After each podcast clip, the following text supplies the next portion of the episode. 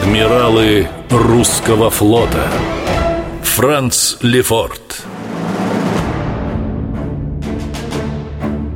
В 1694 году в России состоялись первые крупномасштабные инженерно-военные учения с участием полков нового строя. Маневры проходили возле села Кожухово в четырех верстах к югу от Москвы.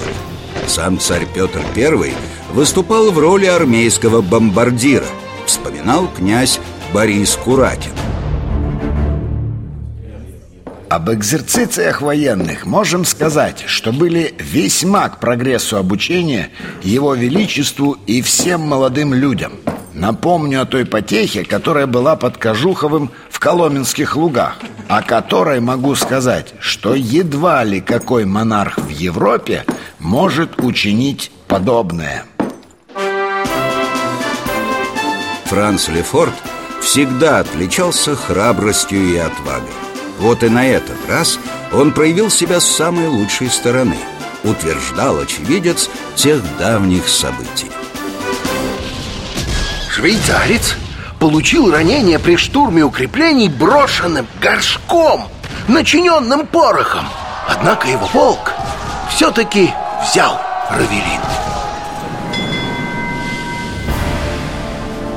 Честный, порядочный человек по утверждению известного российского историка Николая Павленко, первый русский адмирал заметно отличался от других московских чиновников, наделенных властью.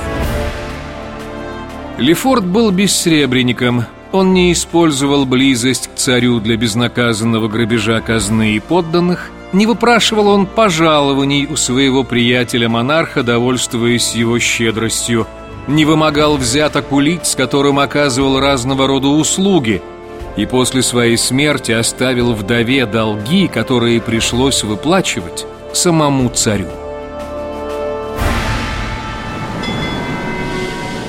Где сегодня находится могила Франца Лефорта, неизвестно.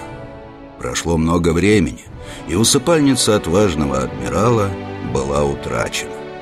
Известно, что отпевали его в реформатской церкви и похоронили недалеко от Лефортовского дворца. Говорят, что во время прощального салюта одному из плохо обученных солдат оторвало ядром голову. В народе сочли это плохой приметой. По легенде, могила Лефорта была покрыта мраморной доской с вырезанной на ней эпитафией. «Остерегись, прохожий, не попирай ногами сего камня Он омочен слезами величайшего в свете монарха. Франц Лефорт. Адмиралы русского флота